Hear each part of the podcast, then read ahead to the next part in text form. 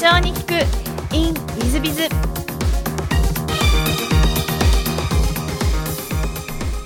ィズビズの新谷です。先週の続きをお聞きください、えーでその後独立をされてらっしゃるわけですが、はい。当初は今のピクスタの事業とは全然違う事業をやってらっしゃるようなんですがそうですね。一番最初はどんな事業から始まったんですか？最初はですね実は印刷デザインの事業というかサービスというか、そういったものをやり始めましてというのは実はその2001年2年ぐらいにあの大学生辞めて事業を考えていた時にちょうどネットバブルが、まあ、崩壊したちょうど時期でしてもう世の中はもうインターネットは終わりだというかインターネットはやっぱり幻想だったみたいなもう論調が渦巻いていましてで私も今若かったのもあるんですけどやっぱりそれに影響されてインターネットオンリーの事業っていうのはなかなか難しいんじゃないかということでいろいろ考えていたんですけどちょうどその時知ったのがその印刷分野にイノベーションが起きていまして、ま、当時はあの主流だったのがオフセット印刷っていう大量にすすらなきゃいけないものなんですね。その100部吸っても1万部吸っても値段一緒ですみたいな。だったら1万部するしかないっていう100部だったら割に合わないっていうものが主流だったんですけれどもそこにオンデマンド印刷っていうイノベーションが起きてまして100部なら100部のその見合ったコストであの高品質な印刷ができるということを知りましてこれは世の中にニーズが高くなるかもしれないということで、まあ、ちょっと機材をリースで買ったりしてですね。で最初どこに売り込むのがいいかなというふうに思いまして飲食店を考えたんですね。その飲食店は結構メニューが頻繁に変わりますし店頭のポスターとかメニューとか結構定期的に変えるだろうということでしかも部数が勝負数特に店舗数店舗だったら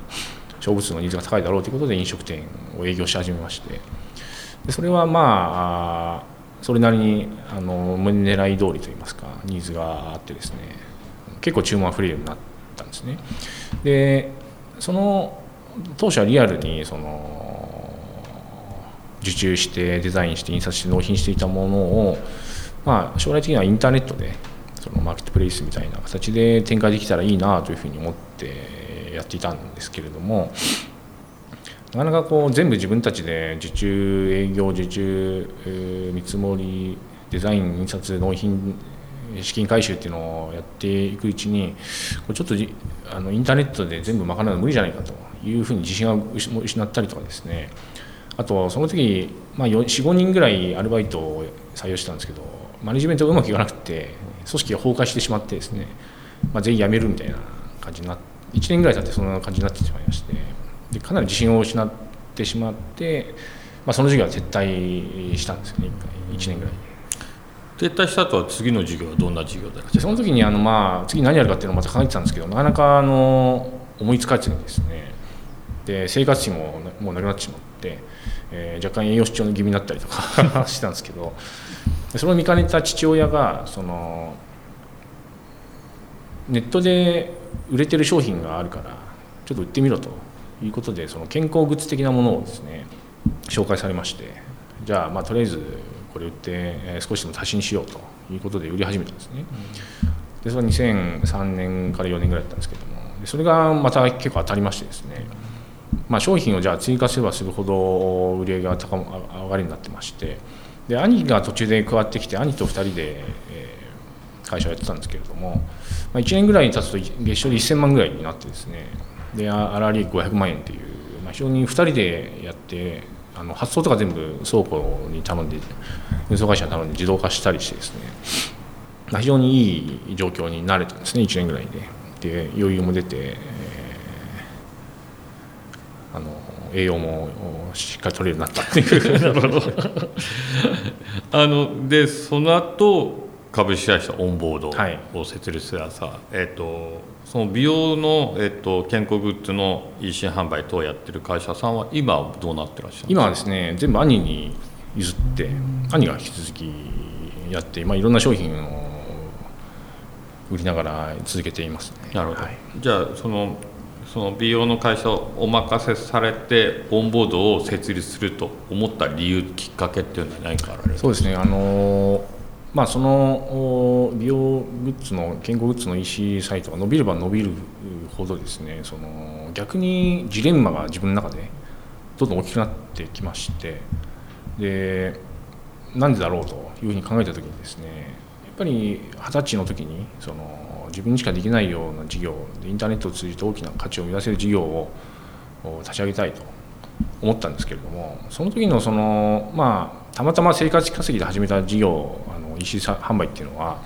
人が作った商品をちょっとうまくそのインターネットを使って、えー、売っているだけだと。人よりちょっとうまくテクニックを使って売ってるだけで別にあの自分たちがやらなくてもいいいいだろうというふうジレンマが自分の中で大きくなってきてきましてで昼間はですねその仕事をやってたんですけれども夜はずっとじゃあ自分が本当に人生をかけられる自分にしかできないような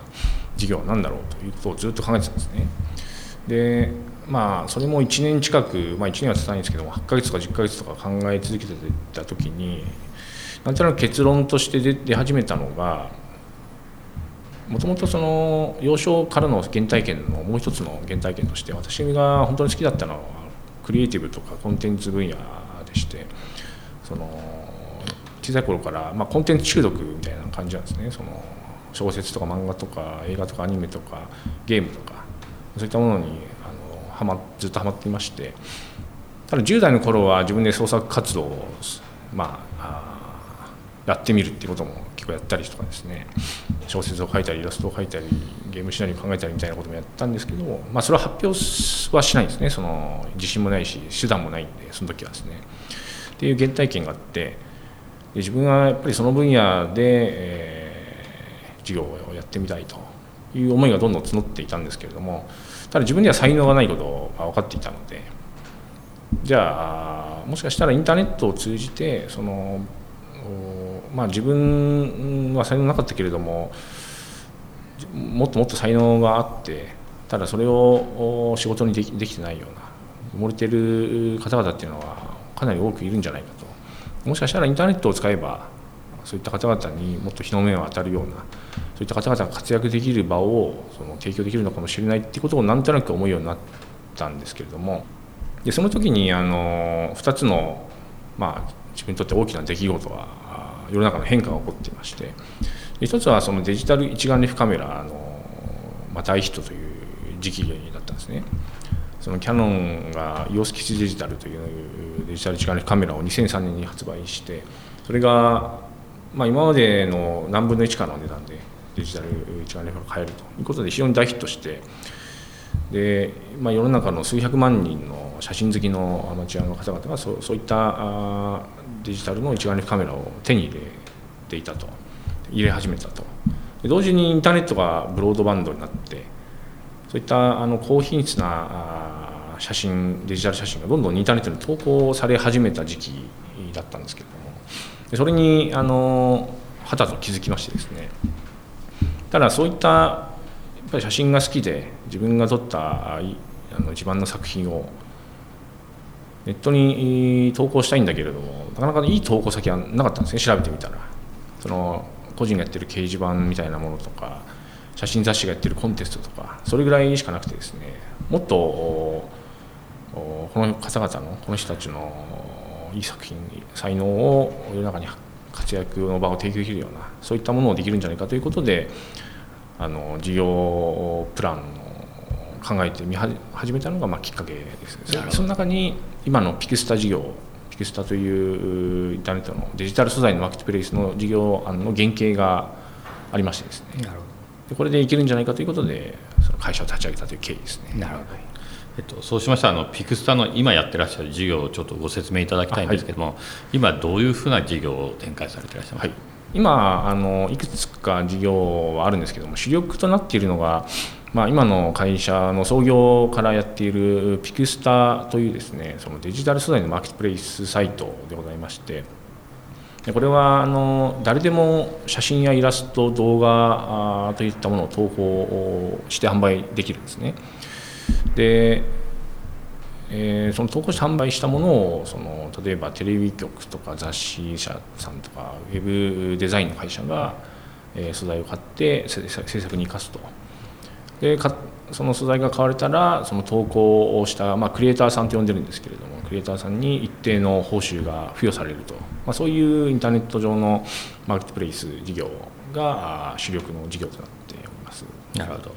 えーとまあ、上場されてらっしゃるんですが、えー、上場しようと思った瞬間っていつぐらいでいらっしゃったそうですねあのまあもともとやはり自分ならではの事業を立ち上げてそれを大きくして大きな価値を生み出したいというふうに思っていましたので、まあ、上場っていうのはその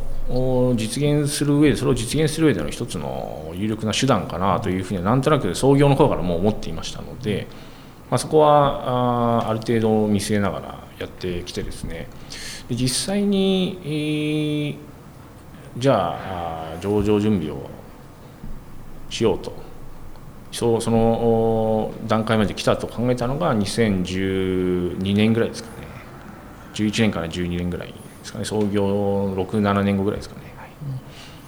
い、で12年から3年後には上場なんで、はい、順調に上場された感じそうです、そうです。ある程度は、はい、なんか上場の苦労話とかあられたそうですね。うん。あの海外展開をまあいつのタイミングでしようかと。ある程度国内事業は立ち上がって国内ではいいポジションになったんですけれどもやっぱりまあ市場の拡大ですとかその今後もっともっと価値を伸ばして売り上げを拡大させていくと考えた時にやっぱアジア市場っていうのは一つこれから期待できるだろうということでそのただあじゃあアジア市場を展開しようと。ただそのぱり新規に市場を展開していくとコストがどうしてもかかっていきますのでで上場するためにはまあ一定の利益規模ですとか上場後も株主に対してはある程度の利益水準を求められるだろうということを考えたときにいつのタイミングでどう投資していくのかっていう兼ね合いは結構、まあ、議論したりとかいろいろ春秋はまあありましたね。なるほど。そうですか。あのそうしましたらちょっと別のあの、えー、駒田社長様の個人的なこともご質問させていただきたいなと思うんですが、はい、えーと、いろんなご質問を先にしておきましたらサッカー観戦読書が大好きということで、えー、私もサッカー好きですが、えー、マンチェスター・ユナイテッド好きということで、はい、えー、まあ、同じ赤の浦和レッズファンということで、えー、もう昔からサッカー大好きって感じでいらっしゃったんですか？えーとですね、私あの小中はバスケバスケやってまして 部活はバスケやってたんですけども。でサッカーが好きになったのはきっかけは98年のどこのワールドカップだったかな？ワールドカップ日本が初めて出た時のそのアジア予選で、まあ、中田が中田秀が最後活躍したのを見て感動してですねでサッカーに興味を持つようになってで中田がそのまま移籍したんですねあのイタリアに。はい、でその姿を見たいと思ってイタリアのサッカーをセリアをスカパーで見てたらですね、まあ、非常にヨーロッパサッカーのダイナミックさにその惹かれるようになりましてでたまたま何かでそのプレミアリーグイングランドのプレミアリーグを見た時にまあ、そこもダイナミックだったりあの非常にスピード感あふれるプレーだったのであの、まあ、見るようになりましてその中でもマンチェスター・ユナイテッドのその、まあ、当時アレックス・ファーガソン監督というのは非常にあのリーダーシップ発揮していいすごい強いチームだったりとかまあ、選手も非常に個性的でかつ、えー、ものすごい選手がたくさんいたので、まあ、なので今20年前ぐらいからもうファンになってずっと見ているという感じですね。じゃあワールドカップも見に行ったりとかされたんですか？ただあんまりあの基本インド派なのでそそんなにこうスタジアムに見に行くってことはまああんまりやってないんです そうですか。えともう一つあの読書ということで、えー、ドラッカーカーネギーというようなことをおっしゃっていただいてまして、はい、まあ、うちの会社も実はカーネギー、えーと、ドラッカーは必読書にしておりまして、あのドラッカーカネギーをお好きというのはいつぐらいからお好きになられたんですか？えっ、とですねまあ二十歳の時に事業家になろうと。で事業家になるためにはどんな本を読んだらいいのかっていろいろ調べていくとやっぱりその辺りのその経営書の名著と言われたり経営学の大家と言われる方々の本っていうのはあのやっぱり出てくるわけですね。でその時からもう読むようにはなったんですけれどもただ今思うと授業をやってない大学生の時に読んでもなかなか本当に理解だとかあの意味がわからない状況っていうのがあってですね。でなのでその大学生ぐらいから読むようにはなってるんですけれども結構定期的に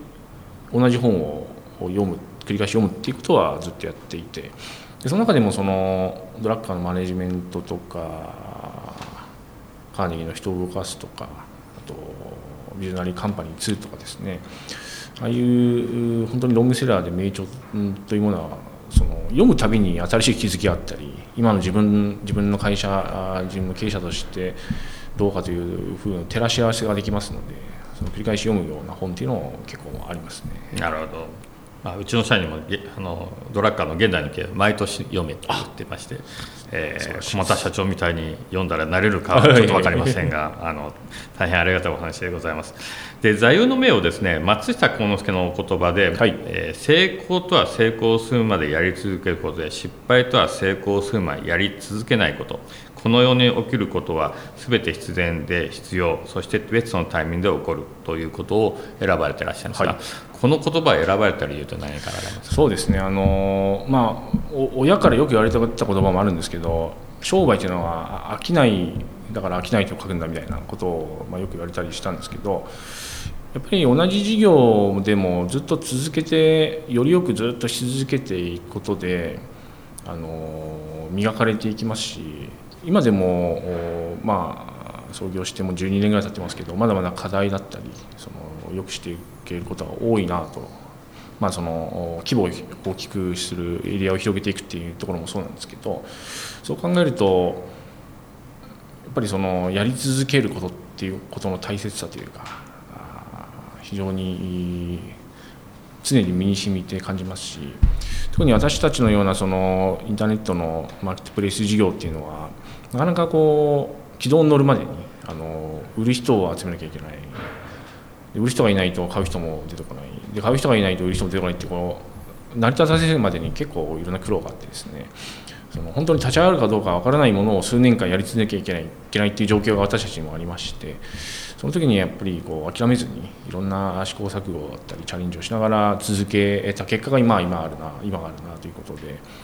えーまあ、今新規事業をやるときもですねやっぱりそれぐらいの目線を持って、えー、やる必要があるなということとやっぱり事業経営だったり事業やってると、まあ、いろんなことが起きますのでその時にその都度、まあ、ショックを受けたりとかあの理不尽だと感じれたりとかっていうことに、まあ、そういったことにあの左右されすぎてしまうとあまりあの判断を間違ったりしてしまいますので。基本的にはこの起こることは全て自分にとって必要なんだと自分にとって学びなんだというふうに思うとですねやっぱり前向きに考えられますし人のせいにもすることもありませんし、えー、まあ結果的にはいろんなことが良い方向に動くのかなというふうに考えるようになりましてですね。なのでまあその2つが普段意識しているようなことですね。なるほど。大変勉強になる話ありがとうございます。あの最後の質問なんですが、この番組、経営者向け、全国の社長様向け、もしくはこれから起業する方向けの番組でございまして、はい、できましたらこれから起業する方、もしくはあの今やっている社長様のその成功の秘訣なんかをお教えいただけたらなと思うんですけど、はい、まあ、これはあの全ての起業される方に当てはまるかは分からないんですけれども、やっぱり先ほど申し上げたように、やり続ければうまくったり成功したりっていうのは結構可能性が高くなっていくだろうというふうに考えますとですねやっぱり自分が思いを持てるその事業だったり領域というか、ま、そういった分野をまず選ぶことが大事なのかなと。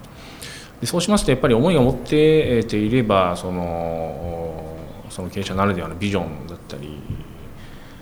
方向性っていうのはしっかり打ち出していくことができできるでしょうしその人もそれにやっぱり共感してついてくるだろうでしょうしそのいろんなことがいい方向にあの働くんじゃないかなと思いますのでまあ思いを思いが持てる事業をやっぱり選んでですねその続けることが非常に大事かなというふうに、まあ、月並みですけれども思思います。はいはい、ありがとうございます。あの大変勉強になるお話ばかりでしたし、思いというのは本当に大切だなと本当に思います。本当にありがとうございます。えー、私もぜひあの駒田社長さんみたいに成功者になりたいなと思います。はい、えー、リスターの皆様も本日はお忙しい中お聞きいただき誠にありがとうございました。ぜひ皆様の参考にしていただければと存じます。えー、駒田社長様ありがとうございました。ありがとうございました。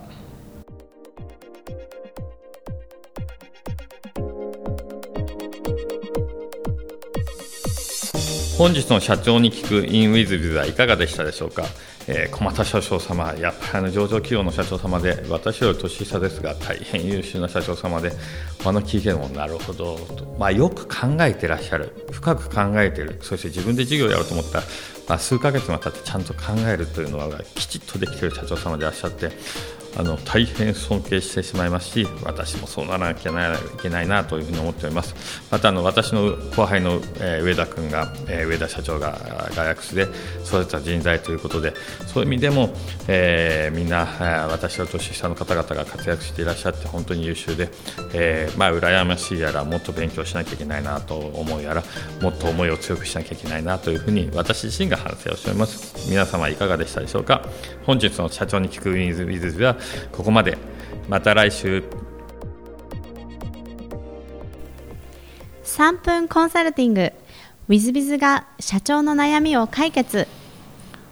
本日の3分コンサルティングは G 社様、資本金3000万、年商3億、従業員32名の IT 業でいらっしゃいます。お世話になっています。私は都内で IT 関連企業の経営を行っています。えー、創業して4年経ち、非正規社員を合わせ30名を超えました。素晴らしいですね。人数が増えたことによって、プロジェクトへのプロジェクトの進捗に支障が出始めております。これまでは人数が少ないことに私の目が行き届いていたのですが、30人を超えたことによってマネージャーへの権限上をしているのかこれまでと比べて目に見えて進捗数は遅くなっています。今までのまま気味で経営してきてしまった私の責任だとは分かっているのですがこの30名の壁を越えるにはどうすればよいでしょうか、えー、ということですがまあそれはもうしょうがないですね。社長様とマネージャーさんのレベルが一緒だった。らそのマネージャーさんは外に独立してやればいいということになりますし社長さんより優秀な方々がいらっしゃったら自分たちでやりたい社長やりたいというふうになりますので社長さんの方が優秀だというのは当たり前だとまずは思っていただいた方がよろしいんじゃないですか。まあ、その上でマネージャーの方々中間管理者を育てるためには権限移譲をされたということはそれはそれで権限移譲されたらいいんじゃないかなと思います。かつやっぱり重要なことは教育ということになりますのでマネジメントをどうやっていくのかというのをマネージャーさんたちへの、えー、教育はやってらっしゃいますでしょうか、えー、ちゃんとしたマネージャー講座とか幹部育成講座とかいうのを設けてきちっとやっていくべきなんじゃないかなと思います。そのことによって、まあ、マネジメントの仕方というのを覚えていくという部分があるんじゃないか。もう一つが OJT で普段そのマネージャーたちにはほぼ毎日のように話を1対1で電話でも構いませんし、えー、呼び出してでも構いませんしてらっしゃいますでしょうか？えー、まあ、私は昔前の会社で8人の支店長がいた時はほぼ毎日のように、えー、それぞれの支店長と、えー、まあ、最低でも2日に1回、えできれば毎日のように何かしらの会話をメールなり電話なり、まあ、で話す直接なりで話すということをしてました。えー、その中で、えー、彼らが学んでいくことでスピードを上げていったりするということができようかと思います。でもちろんマネージャーたちには、えーと、成果あいわゆる目標達成がどうなっているかというのをきちっと報告をさせるというのも習字で行い、えー、それをきちっと指導していくということも重要なんだと思います。そのようなこう繰り返しをすることによってマネージャーの中で優秀なのが出てきて、えー、部長クラスになったりとかもしくは、えー、マネージャー長みたいな形になっていくようなことが出てきますとスピードがだんだん速くなっていったりまたは成長スピードがまた乗ってくるようなことが起こるんじゃないですか。とにもかくにも中間管理職を教育をし育て上げるということが会社を大きくする一歩でございますので、えー、ぜひともその教育をしていってほしいと思います。スパン・オブ・コントロールという考え方がありますが、1人の人間は5人までしか面倒を見きれないということになりますので、30名もメンターがいらっしゃったら、最低5名から6名のマネージャーさんが必要ですし、その5名から6名を社長さんがちゃんとコントロールして、マネジメントしないと、成長スピードっていうのは鈍化してしまうと思います。えー、ぜひともしっかり、面倒を見て、教育し、成長していっていただきたいな33億の企業が30億、100億というふうになるようになっていっていただければというふうに思っております。本日の3分コンサルティングはここまで。また来週。